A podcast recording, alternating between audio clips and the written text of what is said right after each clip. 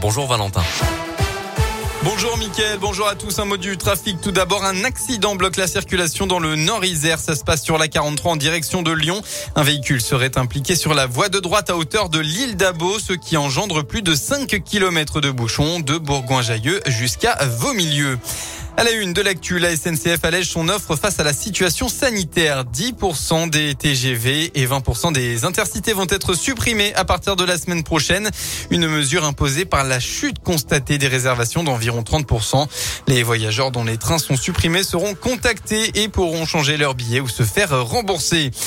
Et d'ailleurs, en tout, sur la seule journée d'hier, plus de 328 000 nouveaux cas de Covid ont été recensés contre 232 200 il y a tout juste une semaine.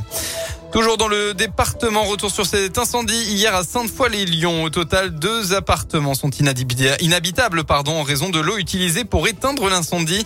Selon les premiers éléments, l'incendie serait d'origine accidentelle et aurait été provoqué par un enfant qui jouait avec une bougie et qui aurait mis le feu à un canapé.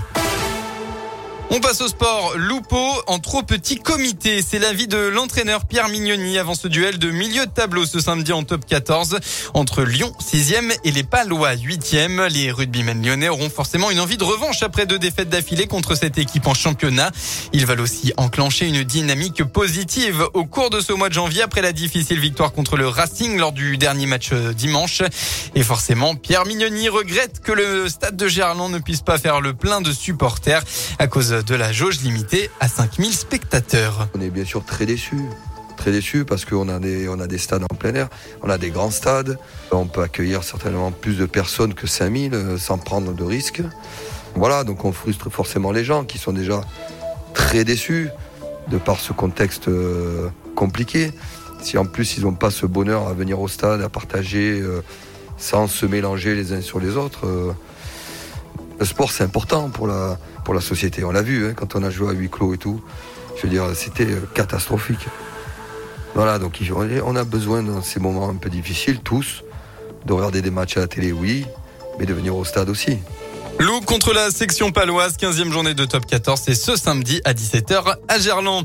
En foot, les supporters du PSG interdits de déplacement à Lyon demain pour la 20e journée de Ligue 1. L'arrêté du ministère de l'Intérieur est paru aujourd'hui au journal officiel en raison d'un risque réel et sérieux d'affrontement entre les supporters des deux clubs. Dessine, mes yeux et Lyon sont concernés, précise l'arrêté. Le match se jouera demain soir à 20h45 à l'OL Stadium. La météo de votre journée dans le Rhône, eh bien, ce sera malheureusement tout gris. Aujourd'hui, pas de soleil à l'horizon. La pluie sera aussi présente tout au long de l'après-midi avec même quelques petites rafales de vent attendues en début de soirée. Côté Mercure, il fera au maximum de votre journée entre 4 et 6 degrés.